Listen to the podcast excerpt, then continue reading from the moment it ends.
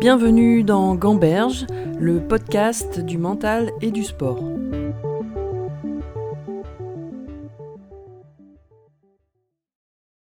Alors dans cette deuxième partie, on va parler de la manière dont tu gères euh, mentalement tes matchs. Et est-ce que toi, euh, avant tes matchs, euh, tu as une routine particulière? Alors j'ai eu plusieurs phases dans ma carrière. des phases avec et des phases presque sans complètement. Et d'ailleurs, ma routine, c'était de ne pas avoir de routine. Et, et, ça, c'est quelque chose que j'ai longtemps fait parce que je l'ai analysé que par la suite. Au début, je ne le savais pas. Mais en fait, je suis très dans le jeu. Donc, j'ai besoin de jouer. Euh.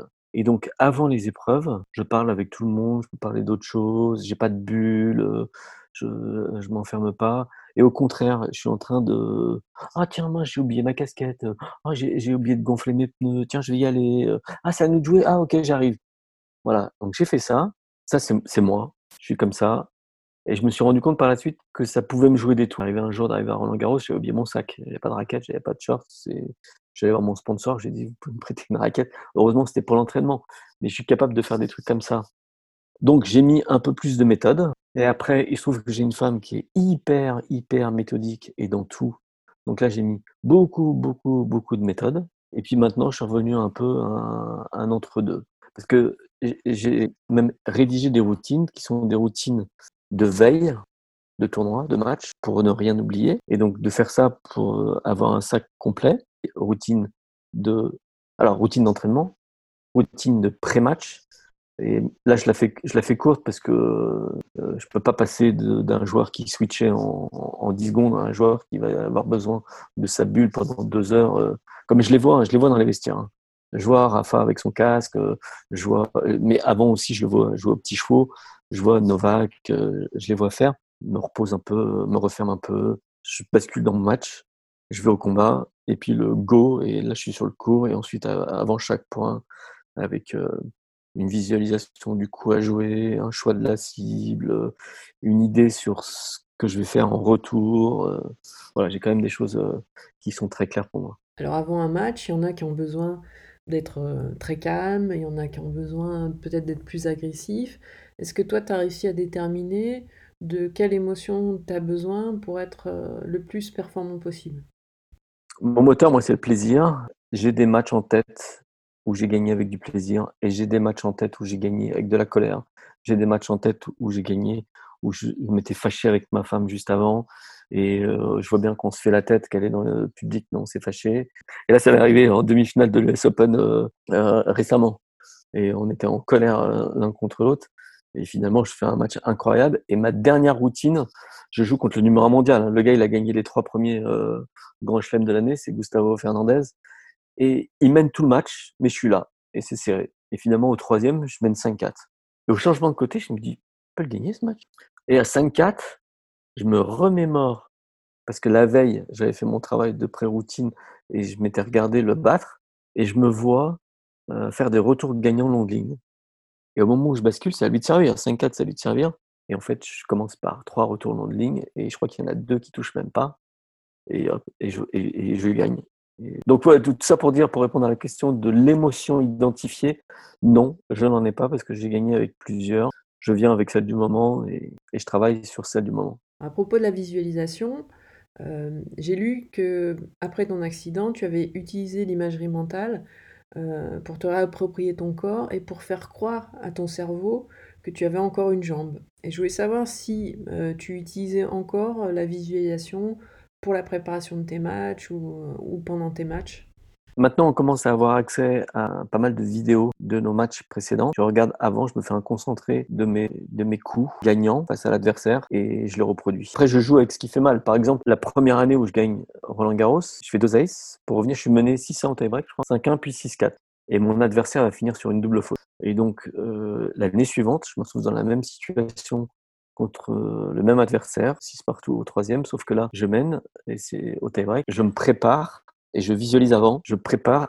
J'aime bien faire sur le côté extérieur un ace slicé sur le T qui revient sur lui. Je visualise ce coup très très bien, sauf que je me dis, il sait que je sais, qu'il sait que je sais que je vais la mettre là, donc je vais me préparer pour la mettre là et en fait, je vais faire la même mais je vais la mettre de l'autre côté et je joue ce coup et je le vois partir sur le T et je mets un peu de temps à être content d'avoir gagné parce qu'il part sur le T, ma balle part parfaitement à l'opposé. C'est un ace, c'est un, en slice mais sur le côté extérieur, mais aussi à l'extérieur du carré. Il est tout surpris et c'est fini. Est-ce que tu modifies ton approche mentale en fonction de l'événement? Je pense par exemple la première fois où tu te retrouves en finale euh, à Roland-Garros, où tu te retrouves peut-être devant le public français, devant tes proches. Est-ce que ça change la manière d'aborder le match? Là, je suis à la maison. Je pense que j'avais lu euh, Secret, etc. d'Yannick Noah, enfin relu Secret, etc. d'Yannick Noah. Et en fait, il raconte comment, euh, la veille de la finale, il fait un rêve où il perd son match contre Matt Lander. Et son père le réveille le matin et dit Mais j'ai perdu le match, qu'est-ce que. Mais non, Yannick, qu'est-ce que tu racontes? C'est maintenant, là, faut y aller. Et là, il se rend compte que quelque part, il a une deuxième chance. Et donc, moi, j'arrive sur le terrain, qui a un plaisir incroyable. Je suis dans le plaisir et, et tout le match et, et je, et je m'amuse. Et quand je me retrouve euh, malmené, je me dis ah c'est quand même euh, c'est dommage. Euh, tout ça pour ça, mais c'était un match fantastique. Allez, je continue, c'est pas fini. Et je suis fatigué parce que euh, j'ai beaucoup travaillé sur les roues de mon fauteuil roulant cette année-là. Et en fait, j'ai rajouté du poids pour avoir une meilleure prise sur mes roues. Et comme on n'avait pas trouvé d'autres solutions, j'ai des roues qui font euh, en tout plus de 2 kilos de plus que celles que j'ai aujourd'hui. Et donc, 6 partout, je vais aux toilettes et je me regarde dans les toilettes euh, en me disant, je suis crevé. Et je repense à ce que disait Yannick, c'est la fatigue, c'est dans la tête. Donc là, tu es sur le terrain, tu es content d'être là, et ben tu vas jouer euh, juste avec le plaisir et tu verras que la fatigue va partir. Et c'est effectivement ce qui se passe. Alors, le début du tie-break se passe mal. C'est l'émotion qui va m'envahir par la suite en disant, ben non, mais en fait, tout va bien, tout va bien, tout va bien, et je gagne. Et l'année suivante, dans les mêmes conditions, en fait, au au début du tie-break du troisième, alors que le match va aussi durer trois heures. J'ai fait évoluer mes roues et là je me dis c'est incroyable, quand est-ce que je vais être fatigué? Je suis jamais fatigué. Et tu gagnes aussi. Et je gagne aussi, ouais. Alors cette finale, tu la gagnes, mais euh, tu avais aussi perdu plusieurs finales avant. Euh, est-ce que c'était différent dans l'approche parce qu'il y avait plus euh, la pression que le plaisir? Comment tu vois ces performances, toi? Moi, je commence le tennis en fauteuil en 2005. En 2008, j'ai une médaille d'or en double au jeu. Mais déjà, premier tournoi que je fais, je gagne. En fait, je vais gagner pendant toutes ces années-là des tournois, mais à des niveaux moindres. Donc, au moment où les grands chelems sont en place, je perds, mais je perds toujours contre Shingo Kunieda, qui, a tout gagné euh, dans notre euh, dans notre discipline. Donc euh, c'est bien d'arriver en finale, de faire des bons matchs, et je vois à chaque fois que je suis en train de progresser. Je suis dans le plaisir de la progression et je suis pas paralysé par l'événement. Au contraire, je suis très excité par les grands événements. Et je perds, mais je me dis voilà, je me rapproche. Et finalement, peu de temps avant, je mène 5-4 au troisième en Australie. 15-40, je perds, donc je me rapproche, je me dis, bah tiens, je, suis vraiment de plus en plus près. Et donc la fois d'après, ben, je gagne. Une fois que tu as gagné un grand chelem, est-ce que ça a changé ton approche mentale de passer du statut euh, d'outsider au statut euh, de favori? Ouais, ouais, mais euh, d'ailleurs, ben, je vais gagner Roland en, en 2012, mais je vais perdre la finale des Jeux, alors que je suis numéro 1. Mais je vais gagner l'US Open en 2013. Pour les autres, jouer le numéro 1, c'est très motivant, euh, parfois paralysant, mais euh, pour beaucoup euh, motivant. Surtout qu'à l'époque, il y avait un moment où on avait un bonus quand on battait le numéro 1. Mais pour soi, moi, la bascule, elle était positive parce que je me souviens le jour où je suis passé numéro 1, quand je vais à l'entraînement, je vais à l'entraînement en me disant, mais je suis le meilleur joueur du monde. Et donc, je tente des coups, me mets dans un conditionnement positif psychologique incroyable. Où je dis, mais comme je suis le meilleur joueur du monde, là, ce revers, ce retour de revers long ligne, je vais le faire parfaitement et gagnant. Et je joue super bien. Juste parce que je me suis autorisé à me dire que j'étais le meilleur. D'ailleurs, il faudrait que j'y repasse un peu par cette case-là. Et du coup, ça t'a relâché euh, de dire cette phrase-là? On peut tous faire, on peut tout faire croire à notre cerveau. Et euh, quand je fais croire à mon cerveau que j'ai encore ma jambe, quand tu, tu parlais de ça tout à l'heure, voilà, on peut tout faire croire à notre cerveau et, et s'il nous croit, il, exécute. Et comment tu arrives à gérer euh, les défaites dans des finales importantes? Euh, Je pense par exemple euh, au Jeu de Londres où la médaille euh, t'échappe. Comment tu arrives à analyser la défaite par exemple? Bah alors là, typiquement, les, les, Jeux de Londres, c'est juste que je suis tombé sur un mec qui était plus fort que moi. Juste à la main, bravo. Quand je perds un match, euh, je félicite mon adversaire qui a été plus fort que moi ce jour-là. Et puis je retourne euh, à l'entraînement. Euh, je travaille encore plus quand je perds. Je regarde les autres jouer, j'essaye d'apprendre. Et je sais que moi, j'ai un gros problème de déplacement vis-à-vis -vis des autres. Je bosse là-dessus. je suis plus sérieux quand j'ai perdu pour essayer de raccrocher euh, des wagons. Je vais mieux analyser les vidéos. Je vais en faire plus, tout simplement. Et est-ce que tu as remarqué que toi, tu avais une évolution euh, sur le plan mental euh, depuis le début que tu as commencé le tennis fauteuil jusqu'à maintenant?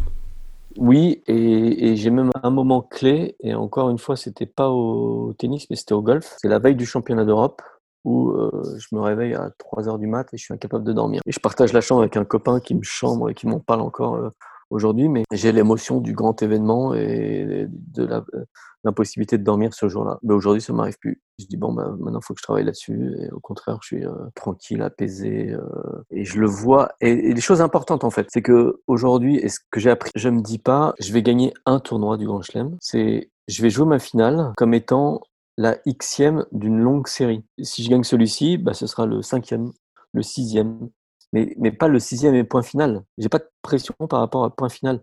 Je dis: «Bah, voilà, je gagne celui-là, là, j'ai pas gagné, j'ai donné mon le mon max et bah, ce sera le huitième, le neuvième, le dixième». Donc, ouais, ouais, j'ai une forme d'apaisement, heu, par rapport à mes matchs. Mais je parle aussi, heu, tu vois, à l'intérieur des matchs. Est-ce que toi, tu as remarqué que tu arrivais à gérer, heu, tes pensées, et tes émotions d'une manière, différente? J'ai eu plusieurs phases sur, heu, mes émotions sur le court et quand on est golfeur, on apprend à gérer ses émotions. En plus, moi, les meilleurs joueurs contre lesquels je jouais, c'était des Suédois. Donc on avait l'image des Suédois glaçons, heu, de ne rien montrer. Un peu comme le message, en fait, c'était de dire: quand tu mets euh, ta balle dans le trou de très loin, tu as des joueurs qui ont ah super, fantastique, j'ai mis la balle dans le trou. Non, toi tu mets la balle dans le trou comme si c'était ton quotidien. Donc c'est normal que tu les mises dans le trou. Donc tu fais zéro émotion comme ça l'autre il se dit ah attends le gars il rentre la balle à 12 mètres, euh, ça lui fait rien, ouais. Donc on joue avec ça. Quand j'ai recommencé à jouer au tennis, j'étais beaucoup plus euh, expansif et je pouvais faire ah ouais allez comment enfin pas trop avec la voix mais assez euh, assez dynamique. Et après j'ai rebasculé sur zéro émotion, il faut euh, ne rien montrer. Mais ne rien montrer, ça me ferme un peu, peut-être un peu trop. Donc là, maintenant, je suis entre les deux. J'essaie de ne rien dire, mais en même temps, euh, de temps en temps, euh, montrer euh, que je suis content. Je suis toujours partagé là-dessus, parce que j'aime bien aussi ce côté maîtrise, à dire, bah, de toute façon, je te fais un nez, je te fais un passing, c'est normal, je fais ça tous les jours. Hein. Et pendant les matchs, j'imagine qu'il t'arrive d'avoir des pensées négatives. Comment, euh, toi, tu les gères ces pensées? Ah oui, bah, je pense que celui qui dit qu'il a pas de pensée négative, heu, ne joue pas vraiment. On les a tous, même Rafa et c'est pour ça qu'il met en place toutes ces routines. Donc l'émotion arrive, il faut l'accepter parce qu'on peut pas y échapper et la traiter et le traitement, c'est de repasser sur la routine, de se dire: «Alors, attends, là j'ai une goutte de sueur à gauche, à droite, sur l'aile du nez». Je fais Rafa, hein, sur, heu, le short à gauche, à droite, ma bouteille elle est en place, ma balle, je la mets sur la mouche qui est à 1 cm à gauche du T, OK, je suis prêt à jouer, boum, je joue. Et pendant ce temps-là, puisque j'ai parlé, j'ai pas pu faire autre chose en me disant ah ouais attends là c'est la balle de match de Roland Garros, je vais être à 10, 11, oh, c'est quoi c'est un chèque de 2 millions 3, euh, qu'est-ce que je vais dire au, discours, je sais plus. Euh, ah non non et je suis pas dans l'action. Et alors euh, ça pour moi maintenant le mieux c'est la respiration et de compter la et de compter mon inspiration, mon expiration qui fait que je suis incapable de penser à autre chose à ce moment-là. Ouais, donc tu as en fait trouvé ta manière euh, de gérer tes émotions. Et euh, je voulais savoir si euh, ça changeait quelque chose dans ton approche mentale, comme tu as beaucoup aussi gagné en double, le fait de jouer avec un partenaire. Comment tu gères tes matchs mentalement dans ces conditions-là? Bah, typiquement, là, euh, sur cet exemple précis, avec Nicolas Pfeiffer, on a gagné le Masters, là, le dernier, le Masters de double. Et à un moment où le match pouvait éventuellement basculer où les gars revenaient dans la partie, bah moi je me suis mis tout seul dans mon exercice respiratoire. Et ce qui a fait que euh, j'étais pas du tout dans euh, c'est maintenant que ça joue, c'est pas maintenant que ça joue, on gagne, on perd, euh, les doutes. Et j'ai laissé Nicolas. Et on s'est on s'est laissé tous les deux. Et en fait ça nous a aidé. Après la paire, euh, on a on a fait un travail, on est opposé et du coup longtemps tout essayé avec lui pour essayer de le canaliser sur des trucs ou de l'amener quelque part et je me suis rendu compte que moi je suis un analytique et lui c'est un sensitif euh, et que là-dessus ben j'avais j'avais plutôt intérêt à, lâcher et à laisser faire euh, et on allait se, se retrouver sur le cours euh, de façon instinctive plutôt qu'autre chose. Je laisse après ce qui est vraiment difficile dans notre discipline c'est que on est partenaire et adversaire et que donc tout ce qu'on va faire comme travail commun est pour et contre. Ouais, mais ça justement, est-ce que ça rend pas les choses plus complexes à gérer mentalement? Ouais. Sous réserve qu'on veuille aller plus loin dans, dans le travail du double. Mais aujourd'hui, on, on, est les meilleurs, donc euh, ce qu'on fait, ça, c'est bien. Il faut faire attention à être meilleur, meilleur, meilleur et à continuer, mais euh, pour l'instant, ça se passe bien. Ok, est-ce que toi, tu aurais quelque chose à ajouter euh, sur le mental, une conclusion à faire? La question que je me suis posée il n'y a pas longtemps, c'est puisque on fait tous ce travail aujourd'hui de préparation mentale. Est-ce que, Rafa, est-ce que les meilleurs qui travaillent ont euh, des aptitudes depuis tout gamin ou est-ce que, comme dans le jeu, par le travail, on peut devenir un cheval de course? Et, ma conclusion, c'était de me dire, en fait, je me suis beaucoup construit mentalement depuis que je suis tout petit, tout seul. Donc en fait, ce que, je me disais, c'est la préparation mentale, c'est euh, en tout cas en France relativement récent. Et donc quand j'étais gamin, j'en ai jamais entendu parler. Mais pour autant, j'ai beaucoup travaillé cette partie-là. Et comment je la travaillais euh, je jouais au mur contre tous les joueurs du monde. Je jouais, je disais Stéphane McEnroe, Stéphane McEnroe, Stéphane McEnroe. Et je battais tout le monde parce que je trichais avec moi-même. C'est-à-dire que je jouais contre le mur, donc il n'y avait aucune chance de gagner. Mais sauf qu'à un moment, je tapais plus fort et Stéphane avait, c'était Stéphane. Au moment où je disais Stéphane, hop, c'est lui qui tapait plus fort et McEnroe qui ratait ou Borg qui ratait. Et j'ai raconté cette histoire il n'y a pas longtemps à John McEnroe à l'Australian Open où il y avait aussi euh, Patrick et McEnroe qui disait qu'on l'avait tous fait, on a tous joué contre un mur et on a tous joué contre les meilleurs. Et, John dit euh, ah mais contre moi t'as perdu. Et je dis non, euh, désolé, mais contre toi aussi j'ai gagné. Et, donc je pense qu'on se construit ce mental et que après on le parfait avec les outils euh, d'aujourd'hui, mais c'est la même chose que le tennis, c'est-à-dire qu'on ne fera pas euh, d'un âne un cheval de course, et que ce soit pour le jeu que pour le mental. Il faut avoir à la fois des aptitudes, une envie et, euh, une méthode. À bientôt pour un prochain épisode de Gamberge, le podcast du mental et du sport.